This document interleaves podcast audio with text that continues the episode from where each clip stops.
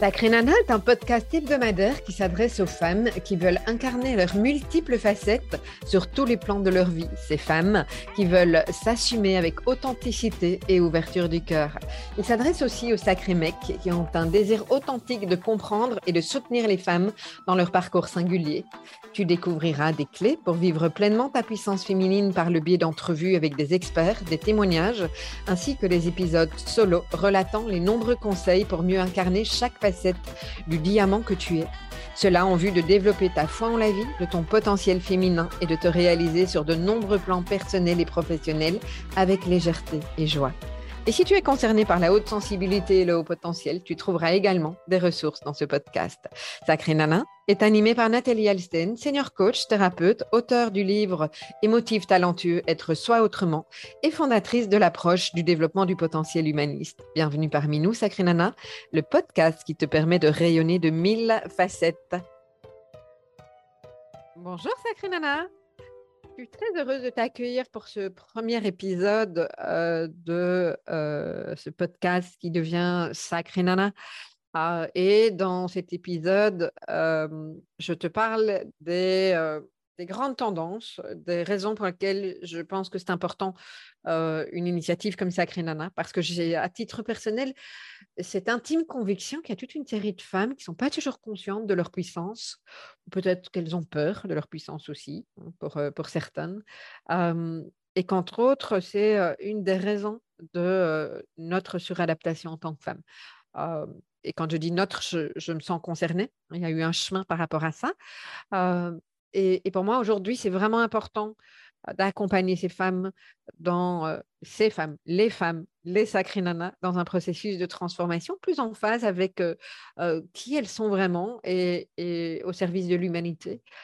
Et donc, comme régulièrement, je le fais à travers mon propre chemin, je te partage mes réflexions. je te livre ma vision de la sacrée nana à travers à la fois des exemples personnels, des constats, des croyances que j'ai pu repérer. Voilà, on se retrouve dans cet épisode. Alors, pour démarrer, moi, j'ai peut-être juste envie de replacer le contexte parce qu'on n'est pas toutes parties du même endroit. mais en tout cas, ce qui m'a amené à, faire émerger ce qui émerge aujourd'hui, ben, vient probablement du fait que j'ai grandi dans euh, les années 60-70 en tant que fille.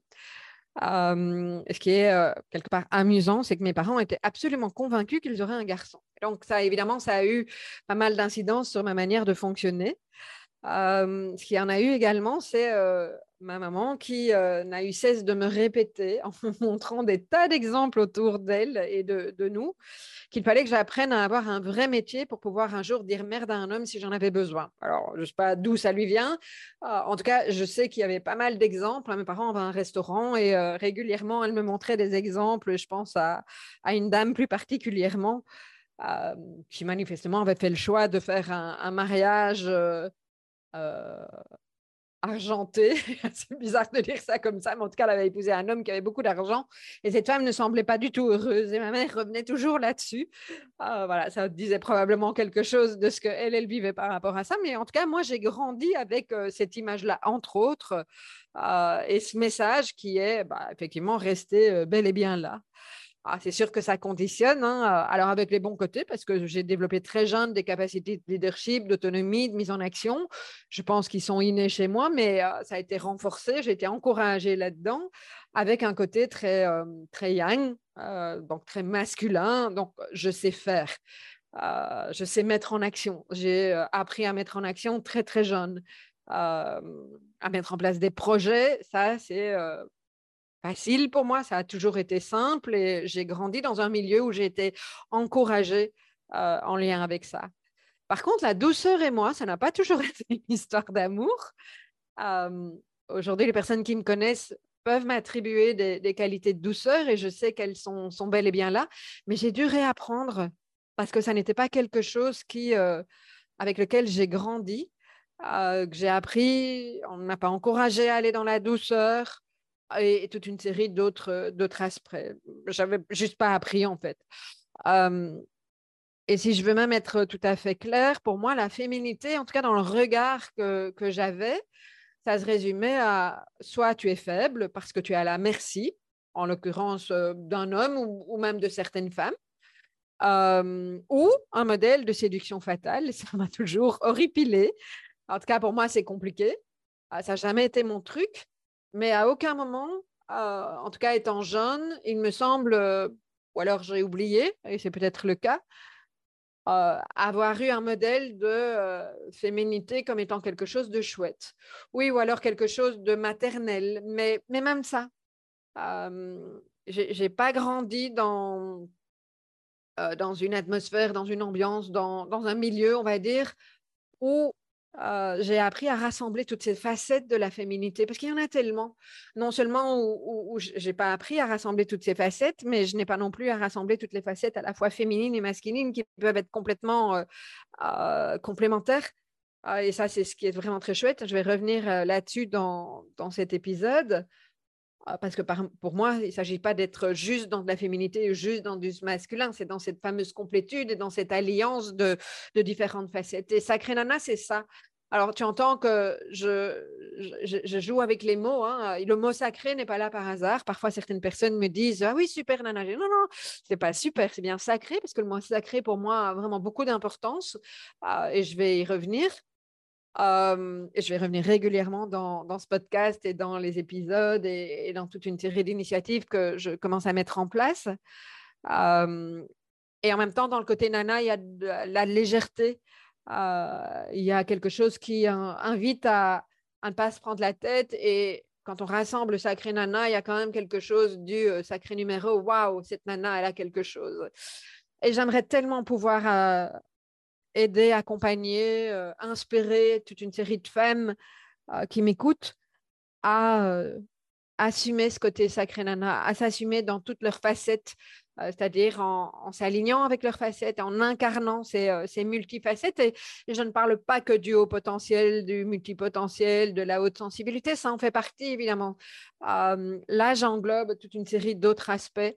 Parce que nous sommes bien plus que notre intelligence, notre haute sensibilité. Nous sommes tellement de choses, à la fois en tant que femme, mais c'est vrai aussi pour les sacrés mecs. Hein, jusqu'aujourd'hui, pour moi, il y a quelque chose dans mon chemin qui fait que euh, j'ai envie de m'adresser plus particulièrement euh, aux femmes. Alors, dans mon histoire, dans, dans ma vie, j'ai aussi été entourée de pas mal de femmes qui m'ont montré un modèle d'autonomie. Euh, je pense à ma marraine, hein, j'ai d'ailleurs fait dans, les précédents épisodes, dans la saison 1, Planète émotive talentueuse. Je fais un podcast sur l'enseignement, c'était vraiment un très très chouette moment une femme qui s'est assumée en tant que féministe il y a déjà une certaine, un certain temps, mais tout en me montrant aussi quelque chose de souple avec le côté masculin. donc voilà, ça c'est chouette. Et j'ai eu cette chance de, de, grandir dans ce milieu dans lequel la femme avait une place. et ça, c'est quand même loin d'être anodin mais par contre, j'ai quand même des exemples de femmes très fortes, dynamiques, leaders, qui ne sont pas forcément connectées à leur féminité. Et, une fois de plus, quand on parlait de féminité, pour moi, ça ne voulait rien dire. C'était voilà, un concept auquel je n'adhérais pas spécifiquement ou qui, ne me parlait pas, outre ce que je t'ai partagé juste avant. Alors, ce que j'ai envie de te partager aussi, c'est que mmh, ben, à, l'heure à laquelle je, au moment où j'enregistre ce podcast, j'ai 57 ans, donc il y a évidemment tout un chemin, et c'est un chemin de vie. Je ne vais pas te raconter toute ma vie, je la raconte régulièrement par morceaux. Donc, ce n'est pas le but de te raconter. Donc, voilà, j'ai choisi des extraits, des moments, des présupposés, des croyances qui m'ont connecté effectivement à ce côté très masculin et, euh, puis ben, j'ai aussi choisi euh, des, des, moments de vie, des partages qui montrent bah, à quel moment et comment ça a pu switcher de manière assez, assez générale, bien entendu, parce qu'on n'a pas cinq heures pour, pour ce podcast. mais voilà. alors oui, hein, je te disais que je suis passée par bien, bien des stades. J'ai envie de, de, te partager peut-être une partie de mon enfance. En tout cas, je sais que jusqu'à un certain âge, j'étais très, très connectée à mes intuitions. Je peux même dire au monde subtil. Aujourd'hui, je reviens à ça. Je l'assume. quelque chose que je n'aurais pas forcément assumé il y a encore peu de temps. mais en tant qu'enfant, j'étais très, très connectée à tout ça. et puis, je me suis probablement fermée à ces aspects-là des choses. alors, à mon sens, encore faut-il y donner des raisons spécifiques, c'est pas très très important, mais néanmoins, ce qui est intéressant, c'est de voir que je me suis fermée. Pas d'une part parce que c'est pas forcément quelque chose d'accueilli dans, dans mon entourage familial, je ne dis pas que je suis la seule à fonctionner comme ça, mais quand même aujourd'hui, je suis assez barge hein, par rapport au reste de, ma famille et c'est complètement assumé. les choses qui ne sont pas comprises et, c'est OK. je n'ai pas de souci avec ça. pas besoin de convaincre. C'est là où je suis aujourd'hui. Et puis, il y a eu certains événements traumatiques dans, dans ma vie d'enfant et, et, au début, c'est même enfant, c'est avant le début de l'adolescence. Qui font que je me suis dissociée de mes émotions. c'est un, système de défense dans lequel je suis rentrée, et tant mieux, parce que ça m'a permis, entre guillemets, de survivre émotionnellement. Hein. ça fait partie de, du chemin, j'ai envie de dire. Et du coup, quand on est là-dedans, bah, on se ferme de ses émotions, de ses sensations, on, blinde au niveau corporel, on ressent plus grand-chose, ou en tout cas plus de la même manière, comme une carapace, et donc les intuitions, etc., bah, tout ça peut, peut se fermer.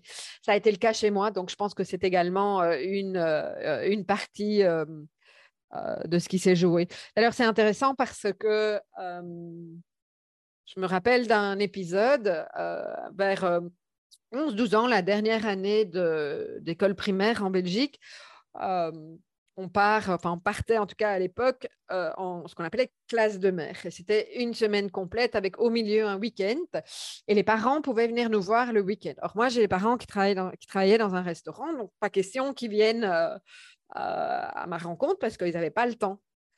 C'est assez amusant parce que j'ai encore le souvenir, ma mère me raconte encore ça, et j'ai ce souvenir bien précis.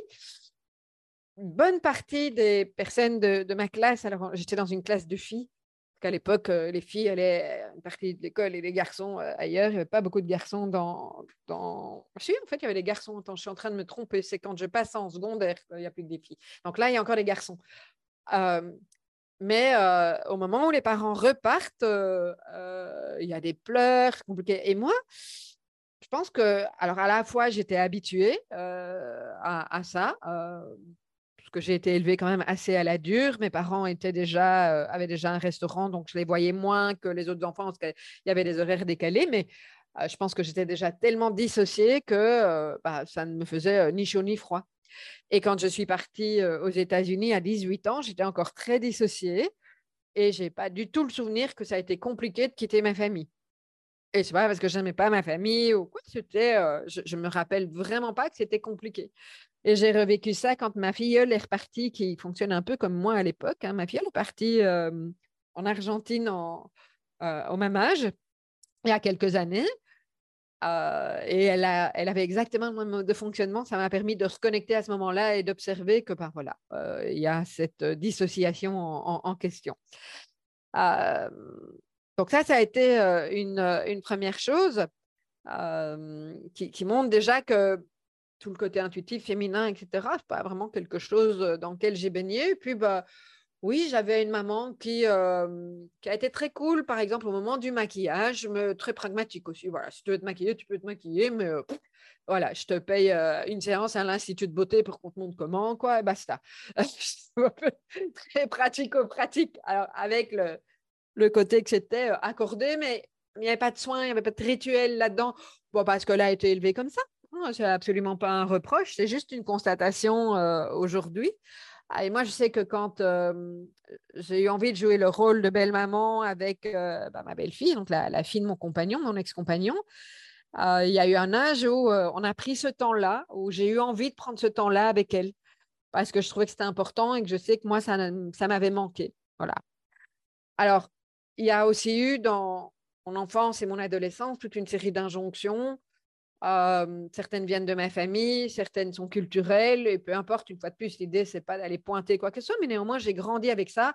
Sois belle et tais-toi. Moi, ça, j'ai entendu ce truc 50 000 fois. Euh, donc, sois belle, euh, l'image à donner en tant que femme, tais-toi. On disait pas ça à mon frère. Hein. au contraire, mon frère, lui, il avait toujours raison et jamais moi.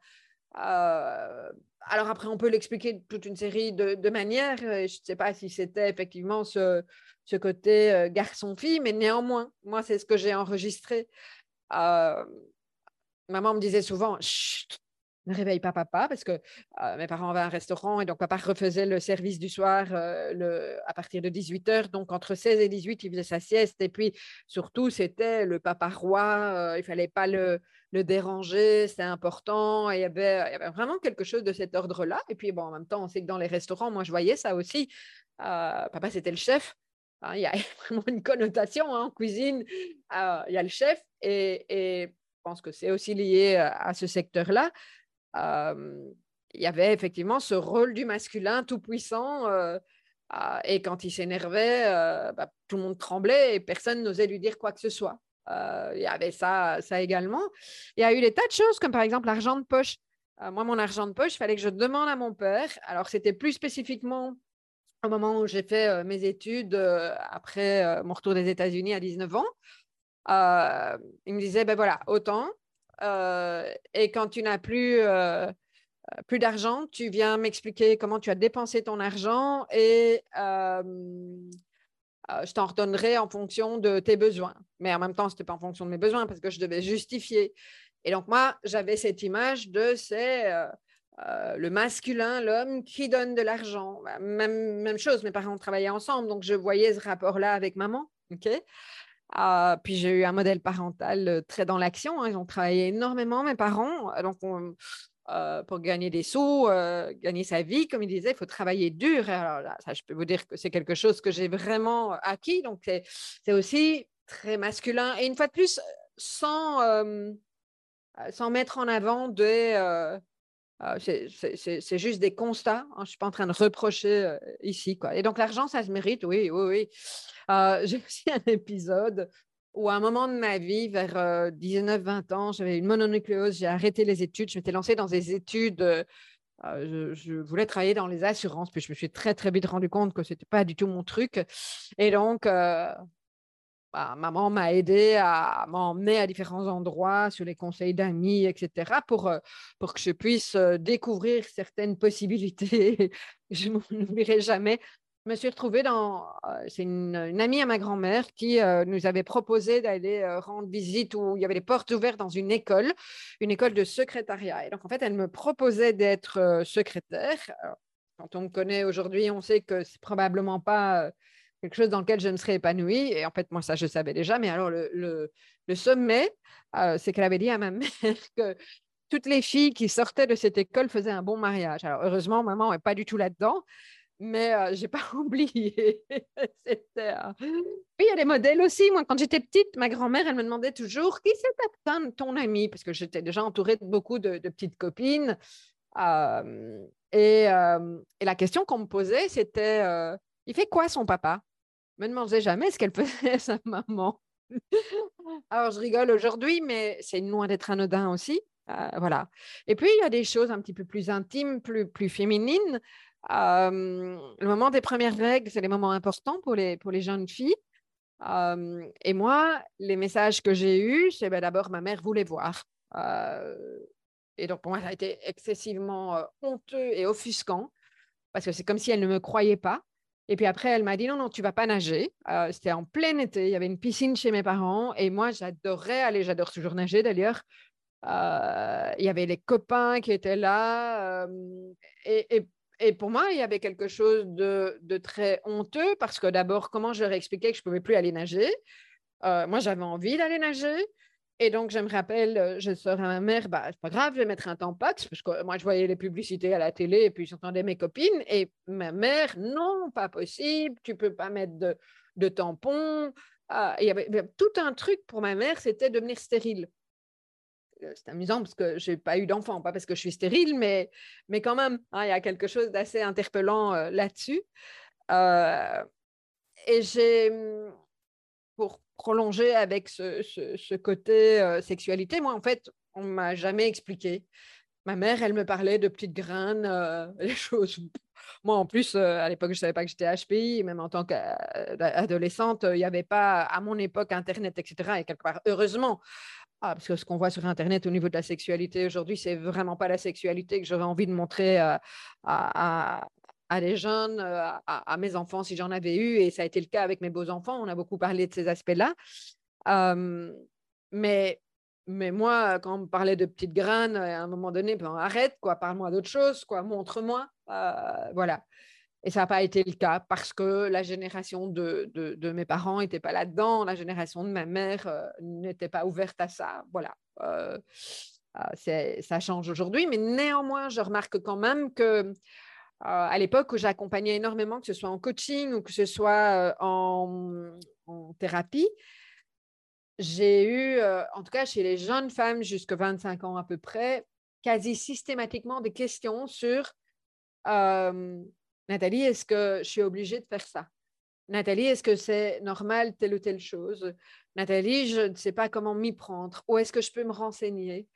Donc, c'est quand même loin d'être anodin, euh, tout cet aspect-là des choses. Voilà.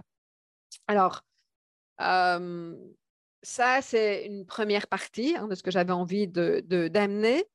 De. Euh, et puis, il y a eu un point qui est quand même loin d'être anodin chez moi aussi, c'est que je me suis mariée très jeune. Hein, je, suis, dis souvent en rigolant, il y a un côté précoce sur ça aussi. Moi, j'avais 23 ans quand je me suis mariée, donc fiancée à 22 ans, c'est super jeune. Moi, aujourd'hui, quand je vois ma, ma, dernière filleule, ma petite, ma petite dernière, elle a, elle a 23 ans, je me dis, mince, j'étais déjà mariée à son âge et ça, me permet de mesurer combien c'était tôt. Et puis, j'ai divorcé au bout de six mois. Et ça a complètement changé, parce qu'évidemment, je n'ai pas divorcé en me disant que je m'étais trompée. Ah, j'ai divorcé parce que, parce que voilà, il y a, y a, eu euh, une grosse trahison, euh, peu importe laquelle. ça a complètement chamboulé ma vision de la femme, de la femme que j'étais, du mariage, parce que moi, je voyais le mariage comme une institution sacrée. J'étais élevée là-dedans. Alors, peut-être pas sacrée au sens de ce que je vois aujourd'hui, mais euh, ça a chamboulé pas mal de choses. et en l'occurrence, ce qui est assez intéressant aussi, c'est que alors, je rigole en disant ça aujourd'hui, mais je ne me suis pas mariée avec un homme de mon milieu. Ça, ma grand-mère vous aurait dit ça. Fait à son âme. et en fait, c'est comme si je l'avais payé. Euh, comme si euh, c'était mérité parce que je n'étais pas rentrée dans les rangs et que je n'avais pas fait euh, ce qu'on m'avait dit de faire. c'est aussi loin d'être anodin. Ce qui est aussi amusant, c'était une époque à laquelle j'ai travaillé dans les cosmétiques et puis euh, ensuite euh, chez Christophe. Le Christophe, c'est les couverts en argent, c'est l'argenterie. Ah, et euh, alors, à la fois, ben, les cosmétiques, il y a ce côté très féminin, il y a le côté traditionnel dans, dans, cette institution qu'est cette orfèvrerie Christophe. Et c'est assez amusant parce que j'ai travaillé comme, à l'époque, j'ai démarré comme responsable du marketing. Euh, on était en Belgique, la première filiale à promouvoir ce poste. Donc, euh, j'avais un boss également concerné par le, haut potentiel, ce que je ne savais évidemment pas à l'époque, ni pour moi ni pour lui, euh, et qui était assez novateur dans ses idées. Ah, et donc, il avait proposé de créer ce poste-là et ça a été par la suite dupliqué dans d'autres filiales. Mais ce qui est quand même assez amusant et assez dingue, c'est qu'un jour, je suis arrivée en, tailleur pantalon. Alors, un, très, très beau tailleur pantalon, puisque je l'avais même porté à un mariage. Moi, je me suis souvent sentie à l'aise euh, en pantalon. OK? Euh, je n'oublierai mais jamais euh, la réceptionniste de l'époque, Godelive, elle s'appelait. Elle s'appelle toujours, j'imagine qui me voit rentrer, mais ça devait être ma deuxième semaine dans, dans la boîte, et, je l'entends dire Et moi, je me dis, mais qu'est-ce qui se passe, quoi? À milieu d'imaginer ce qu'elle va me dire, je me dis, non, non, non, non, on ne pouvait pas rentrer comme ça. Euh, je ne peux pas rentrer comment?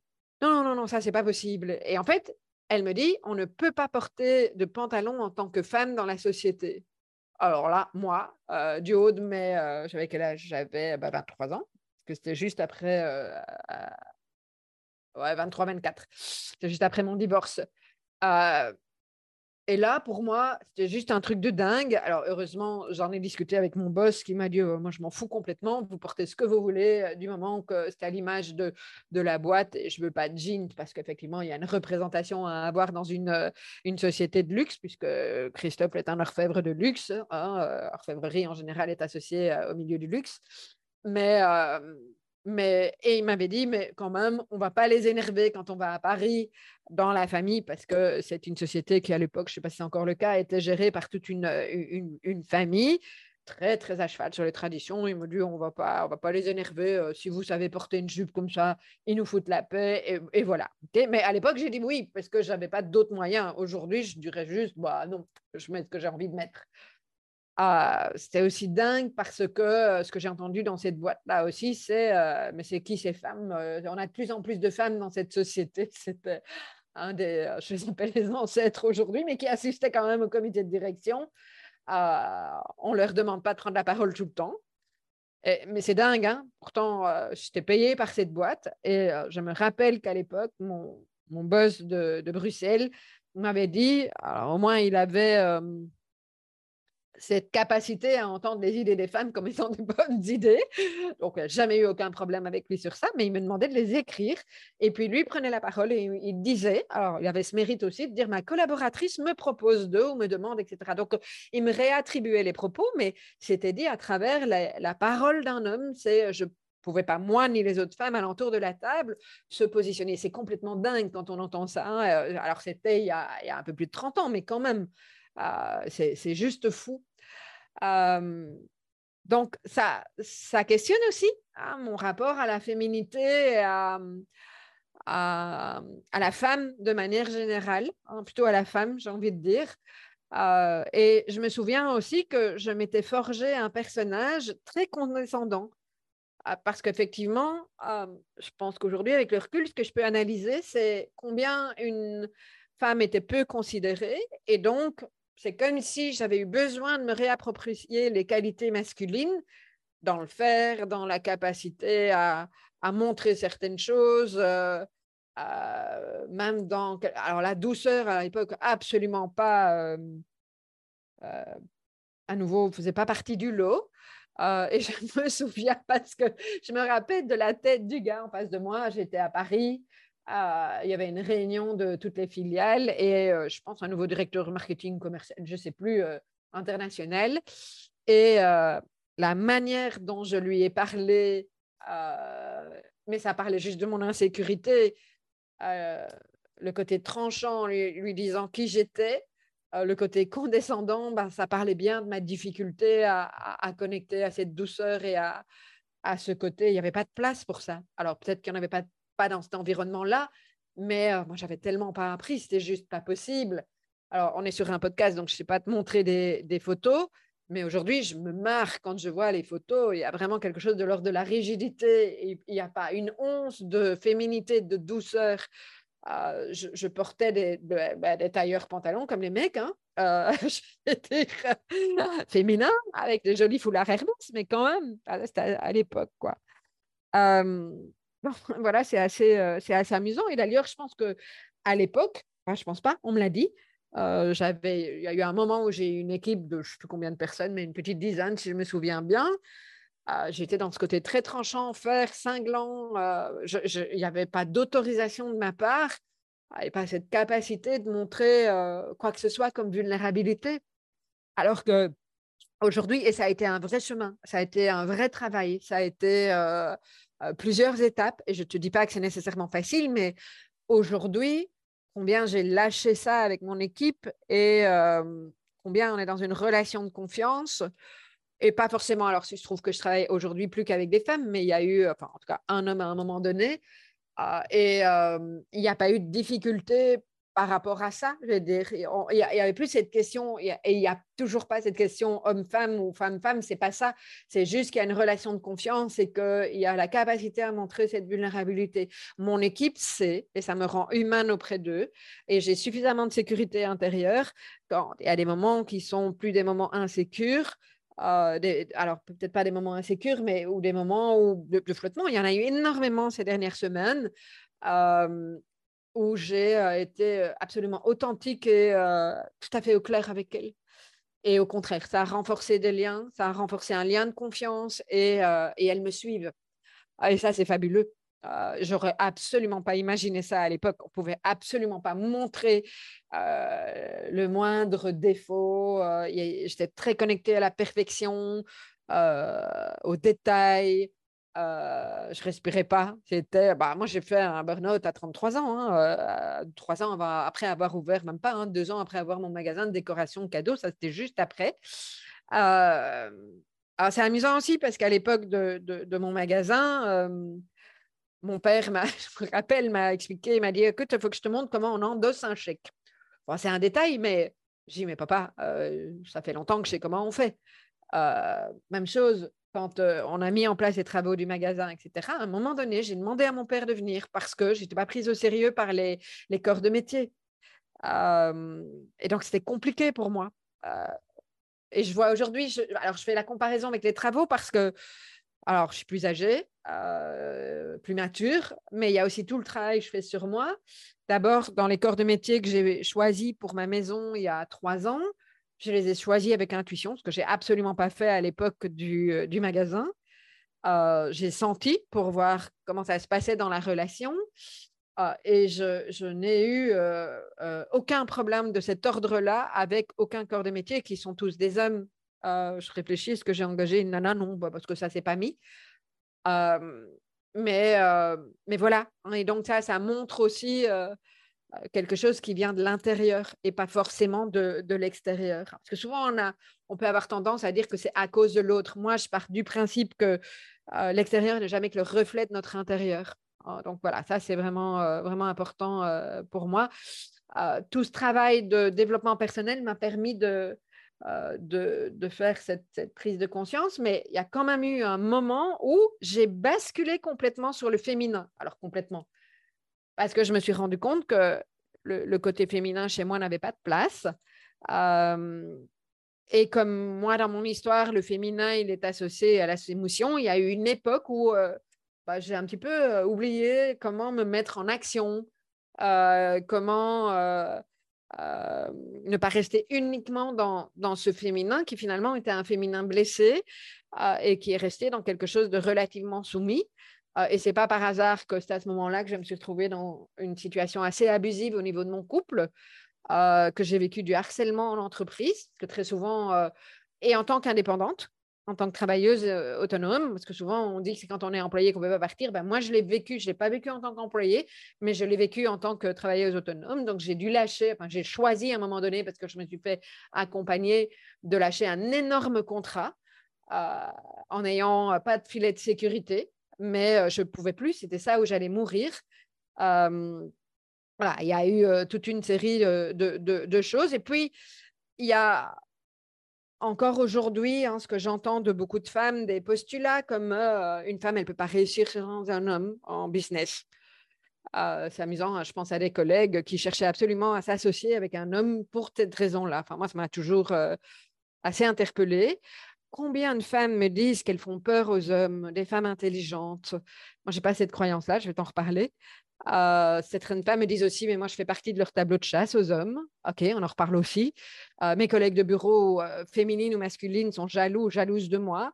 Il, y a toute une série de postulats et moi, je t'invite vraiment, c'est à, changer ta perception. Mais ta perception, pas de la changer à l'extérieur, mais à l'intérieur. Alors, je ne te dis pas que tout ça est faux, évidemment, et c'est pas binaire. Hein. Je dis souvent, c'est une expression que je prends souvent, mais je dis simplement qu'en te reconnectant à la sacrée nana en toi, euh, tu peux te détacher de ces postulats. parce que oui, une femme, elle peut réussir sans un homme business. J'en ai des tas d'exemples et je trouve qu'il y en a de plus en plus et plus particulièrement aujourd'hui. Euh, des femmes qui, au contraire, sont ouvertes à, l'énergie du cœur et à l'ouverture du cœur et qui fait que euh, leur business est vraiment très, très florissant. et hum, j'ai aussi envie de te dire que peut-être tu ne fais pas peur aux hommes, et te questionner, est-ce que c'est pas ton côté yang, ton côté super masculin qui fait peur aux hommes? Euh, je, pense à ce qui me permet de dire ça, c'est euh, à la fois euh, les trois ans d'école de, présence thérapeutique avec Thierry Janssen, où il y a pas mal d'hommes qui ont effectivement exprimé que leur, leur difficulté avec les femmes, c'était ça, et qu'ils avaient besoin d'avoir des femmes qui les accueillaient dans, dans leur sensibilité à eux et qui ne soient pas sur une forme de défensive sur ce côté ultra masculin, blindage, etc., parce que parce qu'elles sont blessées et qu'elles répondent de cette manière-là. Alors, c'est plus subtil que ça, hein, mais, mais voilà, il y, a, cet aspect-là des choses.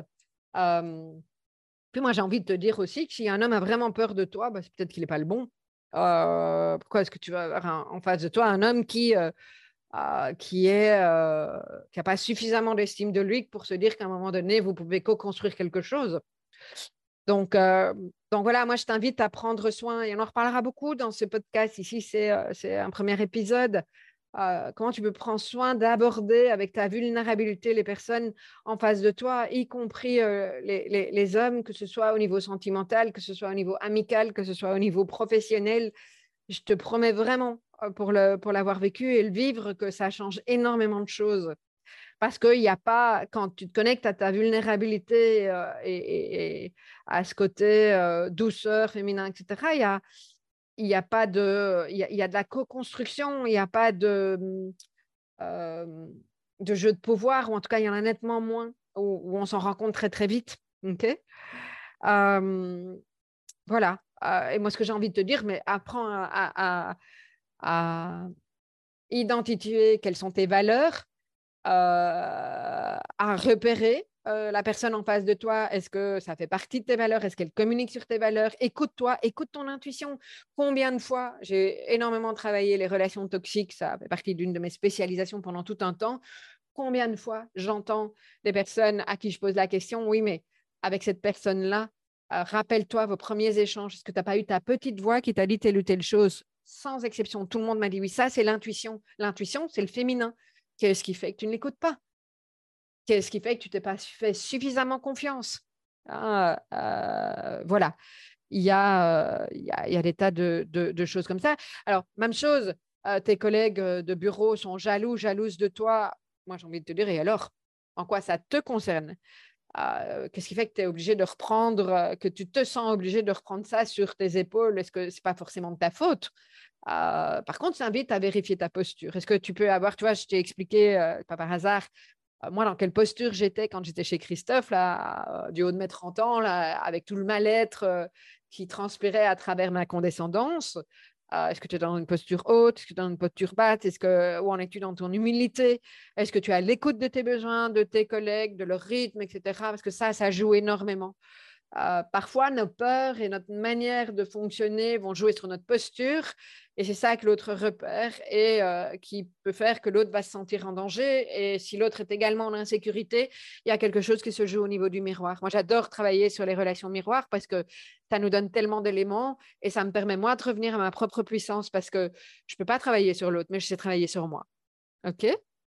Euh, je te donne un exemple euh, qui s'est passé aussi dans, ma période de, la trentaine j'ai une bonne partie de, ma vie de trentenaire était une partie de célibataire. Euh, il se trouve qu'à l'époque, j'étais euh, toute mince, toute mignonne, à 30 ans, hein, euh, et j'attirais beaucoup d'hommes. Et ma terreur, c'était, en l'occurrence, quand j'ai eu un magasin de décoration cadeau et que je faisais des listes de mariage, bah, évidemment, j'avais des couples en face de moi. Et ma, ma terreur pendant tout un temps, c'était que la nana soit jalouse de moi. Euh, et pas, pas que là aussi, j'arrivais régulièrement dans des dîners où il y avait pas mal de couples, etc. Et euh, où je n'étais pas forcément bien vue par les femmes et, euh, tout un chemin qui, qui, se mettait en place. Et parfois, j'avais des, retours cinglants hein, de, femmes jalouses, effectivement.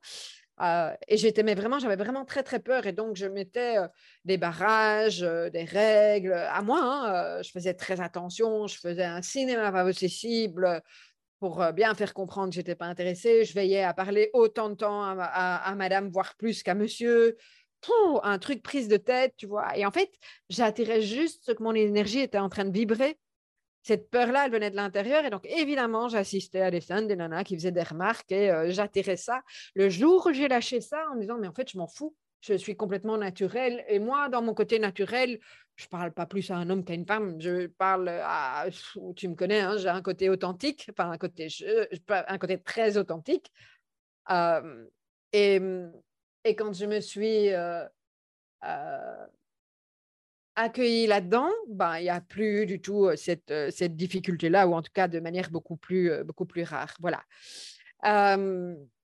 j'ai très envie de te parler de, de multifacettes de l'énergie féminine et de cette essence sacrée, mais je vais le faire dans le prochain épisode parce que je me rends compte que là, on a déjà fait un, certain tour au niveau de, de, mon histoire.